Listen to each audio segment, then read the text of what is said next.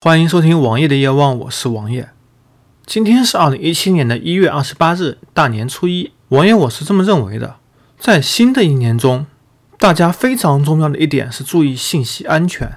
在去年节目中，我们连续好几期说到了个人信息安全，而最近美国新任总统特朗普，他的信息安全也已被美国各大媒体报道，从而在互联网引起了轩然大波。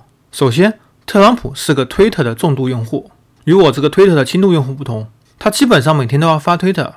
但是特朗普使用了一款三星的手机来进行发推特，而且这款手机是比较早年的款，都没有升级到最新的系统，所以这很不安全。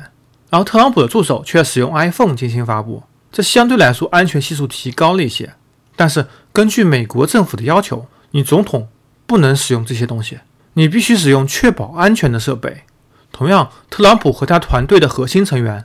也在使用私人的邮箱服务器，虽然这个邮箱是他们自己所构架的，但是很容易遭到其他部门的攻击。而且美国又有相关法律要求，不得使用个人邮箱。如果一旦被发现，需要在二十天内向政府部门提交邮件的拷贝或原件。你总统和总统团队使用的邮箱必须是政府指定的。第一个是为了确保安全，第二是为了确保你所谓的政府官员没有做一些违法的勾当。从而保证最根本的人民的利益。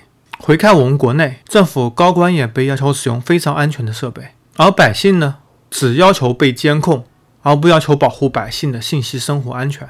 所以在这个时候，你必须自己学会保护自己。